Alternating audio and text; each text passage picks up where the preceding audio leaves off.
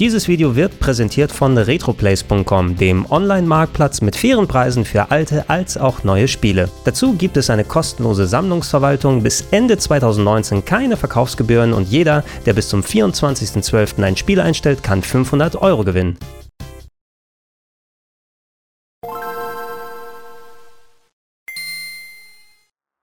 Schönen guten Tag und herzlich willkommen auf rpgheaven.de zu Gregor testet Alien Isolation für Nintendo Switch. Die Switch, die ist ja mittlerweile in so ziemlich fast allen Genres echt gut bestückt, sei es bei Jump'n'Runs, bei Rollenspielen, bei Adventure, Strategie-Games. In fast jedem Genre findet man zumindest einiges an exklusiven und wirklich interessanten Titeln. Bei den Horrorspielen, da ist es noch ein bisschen anders, denn der Großteil der wirklich herausragenden Games, das sind meist Portierungen von alten Games oder Multiplattform-Releases, aber sehr wenig, was in den exklusiven Bereich gerät. Solange allerdings die Qualität des Ports als auch die Spielbarkeit stimmen, dann ist es meines Erachtens halb so wild und Alien Isolation hat auf jeden Fall die Chance, dass es in beiden Bereichen punkten kann, denn das ist ein Game, was bereits vor knapp fünf Jahren herauskam auf allen möglichen Plattformen. Ich habe es damals sogar auf der PlayStation 4 in einem Let's Play komplett durchgezockt und mir hat es damals sehr gefallen und ich war sehr gespannt zu sehen, wie es sich jetzt eben auf der Switch schlägt. Ist die gleiche Stimmung noch da, wenn man es zu Hause am Fernseher zockt und funktioniert das Ganze überhaupt auch im Handheld-Modus, so wie es soll. Wie immer bei solchen Videos werde ich hauptsächlich über den Port auf der Nintendo Switch sprechen. Allerdings für all die Leute, die überhaupt nicht mit Alien Isolation vertraut sind, hier ein paar Worte vorneweg über das eigentliche Spiel. Damaligen Zeit, gegen Ende 2014, als Alien Isolation das erste Mal herauskam, hielt Sega die Lizenz, um das Alien-Franchise in Videospiele umzusetzen. Und die hatten sich ein Jahr davor nicht gerade mit Ruhm bekleckert. Damals noch über Gearbox-Software produziert war nämlich Alien Colonial Marines eine sehr, sehr große Enttäuschung und weit hinter den Erwartungen zurückgeblieben. Und deshalb ist man ein bisschen skeptisch an Alien Isolation im Vorfeld reingegangen. Das war zumindest mal ein etwas anderer Ansatz, kein großes Action Action-Game nicht viele Aliens, die über einen hereinprasseln, sondern Creative Assembly, ein britischer Entwickler, der hauptsächlich für Strategiespiele zuständig war, wollte hier ein atmosphärisches Stealth-Action-Horror-Game machen, das sich spielerisch als auch von der Stimmung her auf den allerersten Alien-Film bezieht, dass man ungefähr in Videospielform das bekommt, was man im Film hatte, wenn Ripley durch die einsamen Gänge der Nostromo schleicht und sich da der Gefahr des einen großen tödlichen Aliens ausgesetzt sieht. Zu meiner positiven Überraschung hat das tatsächlich bei Alien Isolation auch echt gut geklappt. Das Spiel ist knapp 15 Jahre nach dem Plot des ersten Films angesiedelt und man schlüpft in die Rolle von Amanda Ripley, der Tochter von Ellen Ripley, die nach Spuren ihrer verschollenen Mutter auf der Raumstation Sevastopol sucht. Dort soll sich nämlich der Flugschreiber der Nostromo befinden, das Schiff, auf dem Alien 1 stattgefunden hat. Und natürlich führt eines zum anderen und äh, Amanda muss sich selbst einem Alien erwehren und ja, im Laufe des Spieles natürlich nicht nur überleben, sondern auch eine Möglichkeit finden, von der Station wegzukommen. Von spielerischer Seite aus her war Alien Isolation eine Mischung zwischen Stealth-Action-Horror aus der Ego-Perspektive. Ihr habt das Alien gehabt, was durch eine KI dynamisch durch die Gänge von Sevastopol geschlichen ist und ihr musstet dann mit Zuhilfenahme klassischer Gadgets wie beispielsweise dem Motion Tracker oder dem Flammenwerfer schauen, wie ihr euch entweder daran vorbeischleicht oder es in die Flucht schlagt. Und andererseits war auch ein ganz großer Teil von Metroidvania mit dabei, denn Sevastopol war sehr umfangreich, Etliche Gänge waren verschlossen, die erst nach und nach durch die Story entweder geöffnet wurden oder durch verschiedene Gegenstände, die euch dann neue Wege ermöglicht haben. Allgemein hat mir so ziemlich fast alles an Alien Isolation richtig gut gefallen. Allen voran war da die Stimmung, denn durch die Ego-Perspektive konnte der Fokus auf die akkurate Umsetzung dieses 70er Jahre Retro-Sci-Fi-Schicks gelegt werden. Das sieht nämlich richtig gut im Spiel aus, als auch auf das Alien selber, sowohl von den Animationen und den Bewegungsphasen her. Und es hat auch wirklich Spaß gemacht, versuchen es auszuloten und gucken, wie man sich da am besten vorbeischleicht. Im Laufe des Games, das mir auch eine Handvoll Stunden zu lang gewesen ist, da hätte man gerne hier und da ein klein wenig kürzen können, merkt man, dass die KI selber ab und zu mal bescheißt und man vielleicht auch ganz gut damit beraten ist, an bestimmten Stellen nicht zu schleichen, sondern versuchen einfach von einem Savepunkt zum anderen zu rennen und dann in Kauf zu nehmen, dass man ab und zu mal stirbt und wieder neu lädt. Da hat man im Endeffekt vielleicht ein bisschen sogar Zeit rausgeschlagen, aber das sind Sachen, die stellen sich erst im späteren Spielverlauf ein und das wird kompensiert durch neue Gameplay-Elemente, die dazukommen, die das so ein bisschen mehr in Richtung Action packen vom Stealthen des ersten Parts. Und das wurde für mich zumindest damit dann wieder kompensiert, dass die Unzulänglichkeiten nicht allzu sehr ins Gewicht gefallen sind. Und ich persönlich es sehr schade fand, dass wir eben in all den Jahren keine Fortsetzung zu Alien Isolation gesehen haben.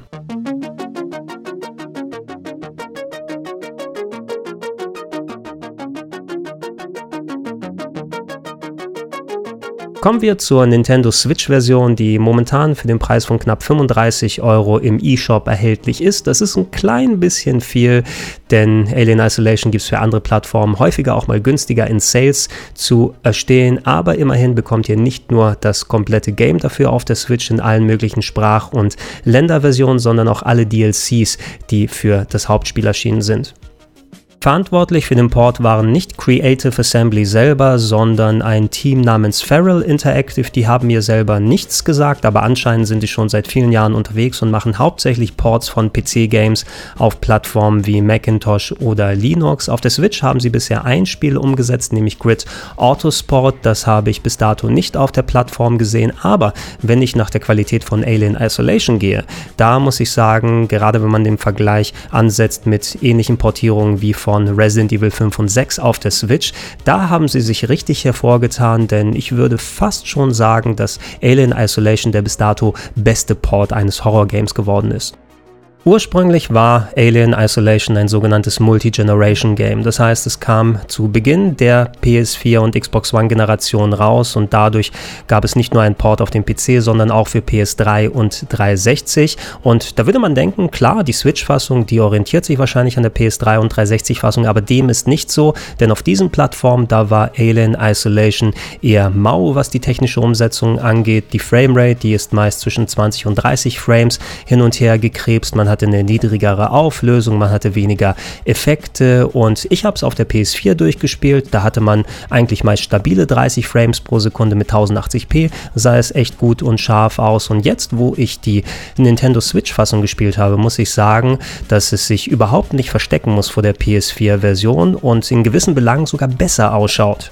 Wie so häufig bedient sich Alien Isolation auf der Switch einer dynamischen Auflösung. Im Docked-Modus bedeutet das, dass hier bei 1080p startet und je nachdem, wie aufwendig das Dargestellte ist, die Auflösung runtergehen kann auf bis zu knapp über 720p. Davon habe ich persönlich aber so gut wie gar nichts gemerkt, weil die Art des Spieles, wie die Grafik umgesetzt wird, es ist aus der Ego-Perspektive, ihr habt es eher weniger mit Charaktermodellen zu tun, die ihr da seht und das Alien ist ja auch nochmal eine andere Geschichte, auf das nochmal speziell speziell Augenmerk gelegt wurde, da auch viel mit Licht und Schatten und weiteren Grafikeffekten gearbeitet wird, ähm, habe ich es nicht ausmachen können, wo die Grafik irgendwie von der Auflösung runtergegangen ist, als auch ich habe so gut wie kein Ruckeln irgendwie wahrnehmen können. Der Großteil des Spieles ist wirklich perfekt mit 30 Bildern pro Sekunde gelaufen. Ab und zu mal, wenn ich in eine neue Umgebung gegangen bin, mag ich ein klein wenig Ruckeln dann vernommen haben, aber das hat sich auch nach ein paar Sekunden gelegt und wer weiß, vielleicht hat es mit dem Streaming der Grafik irgendwie mit zu tun, aber das ist nichts,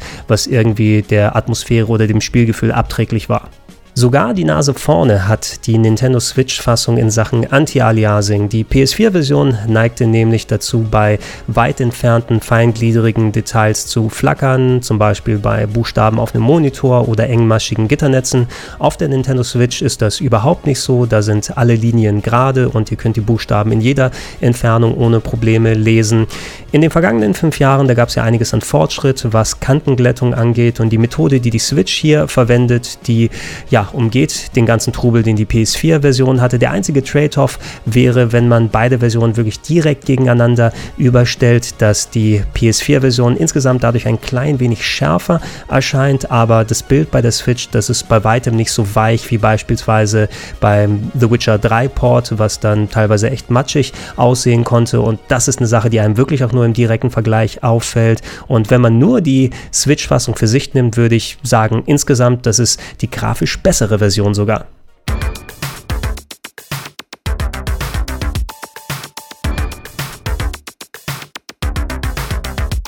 Im Handheld-Modus habe ich es auch ausprobiert und da in Sachen Performance keine signifikanten Unterschiede gegenüber der Docked-Version feststellen können. Klar, die Auflösung, die ist ein bisschen niedriger. Wir starten da bei 720p und es kann dynamisch etwas runtergehen.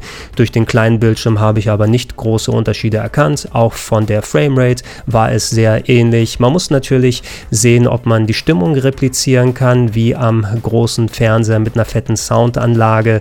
Ihr solltet also entsprechend gucken, dass ihr mit der Lichtstimmung vielleicht ein wenig arbeitet, wenn ihr Alien Isolation als Handheld-Version zockt. Allerdings ein großer Vorteil ist es hier, wenn man direkt Kopfhörer anschließt. Die helfen euch nicht nur beim Gameplay, um das Alien zu lokalisieren, sondern das Sounddesign, das ist eben auch sehr gut und kommt damit umso besser zum Tragen. Und äh, ja, für mich hat es fast genauso viel Spaß gemacht wie an meiner großen Anlage.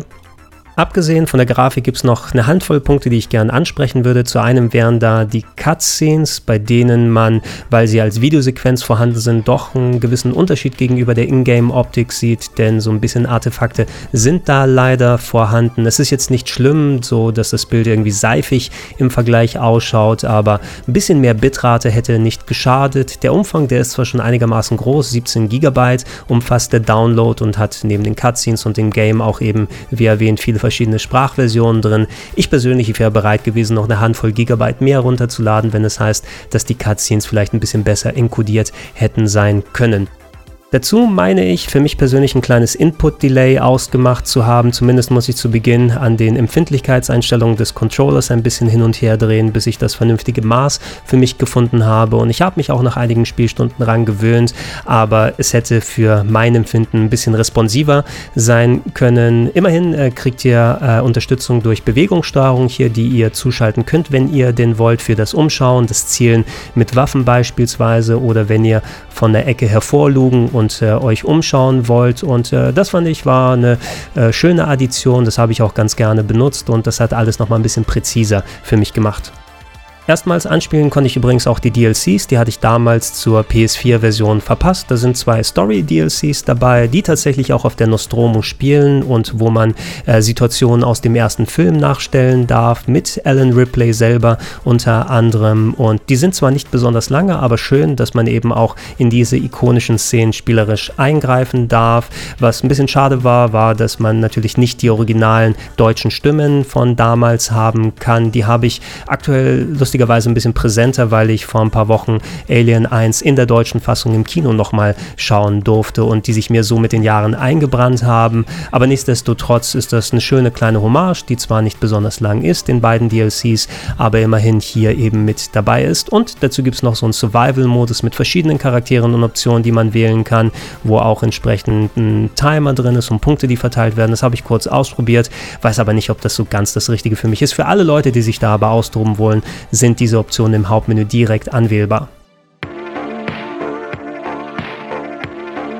Insgesamt äh, muss ich sagen, habe ich wieder mal gemerkt, was für ein tolles Spiel Alien Isolation eigentlich ist. Ich wollte ursprünglich nur ein, zwei Stunden spielen, um euch etwas über den Port hier zu erzählen und habe mich dann erwischt, wie ich einfach die halbe Nacht durchgezockt habe und die Switch kaum aus der Hand legen konnte. Wie eingangs erwähnt, natürlich gibt es ein paar Unzulänglichkeiten, die im Laufe des Spieles auch deutlicher werden, aber die sollten euch nicht davon abhalten, wenn ihr bisher keine Berührungspunkte mit Alien Isolation hattet und interessiert seid, nicht nur am Franchise, sondern auch auch an Stealth-Action, an Space Horror, an Vorbeischleichen. Da habt ihr hier wirklich ein schönes Stück Software, dem auch entsprechend hier Liebe und Aufwand in der Umsetzung gegeben wurde. Das Einzige, was ich eben hier nochmal kritteln würde, wäre der Preis. Für mich, wenn ich das Spiel nicht gekannt hätte bisher, wären die 35 Euro durchaus in Ordnung gewesen, aber als eben so altes Spiel für viele Leute, die das vielleicht sogar als Zweitversion haben wollen, da hätte ich wahrscheinlich so einen Preis von Ja, so 25 Euro, das wäre schon okay gewesen. Wenn euch das aber nicht stört, bekommt ihr für die 35 Euro einen echt guten Gegenwert.